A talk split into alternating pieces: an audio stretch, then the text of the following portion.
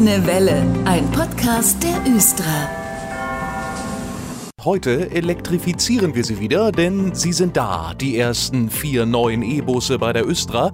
Es folgen noch viele weitere in den nächsten Monaten, Jahren.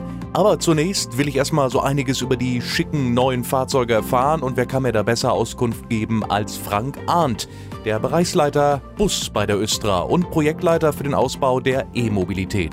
Hallo Herr Arndt. Hallo.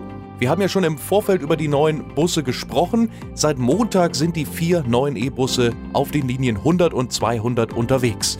Wer die Busse noch nicht gesehen hat, Herr Arndt, wie gefällt er Ihnen denn jetzt so in voller Pracht und in Östra-Farben? Ja, ich muss sagen, er sieht wunderschön aus. Und zwar ist es so, dass die Front des Busses komplett in Östra grün gehalten wird. Und äh, man kann es so ein bisschen vergleichen wie den der TW 3000. Da sieht man ja auch unten ähm, einen dunkelgrauen Streifen, den haben wir auch übernommen. Und äh, von daher ist das alles jetzt ganz stimmig. Außen typisch Östra und innen, Sie haben ja schon verraten, sehr edel. Ja, innen ist es was ganz Neues. Das gibt es bei den Bussen äh, so noch gar nicht.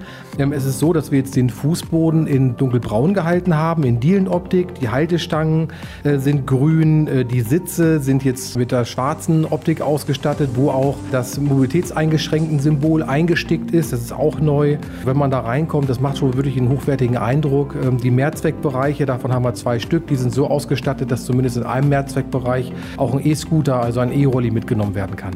Klingt gut, also gleich ein Ticket ziehen und eine Probefahrt machen, liebe Hörer. Aber das ist ja noch nicht alles, denn so ein E-Bus ist ja nicht nur so schon technisch hochmodern, auch für den Fahrgast. Also für Sie bietet er mehr Annehmlichkeiten. Ja, es ist so, dass äh, die neuen Elektrobusse auch mit Fahrgastfernsehen ausgerüstet sind.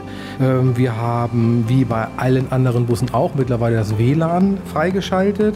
Die Elektrobusse verfügen über USB-Buchsen, sodass man auch das Handy entsprechend nachladen kann. Also das verspricht wirklich sehr viel Fahrspaß für die Fahrgäste. Jetzt bin ich neugierig geworden. Wir reden gleich weiter über die neuen E-Busse, die seit Montag auf den Linien 100 und 200 unterwegs sind.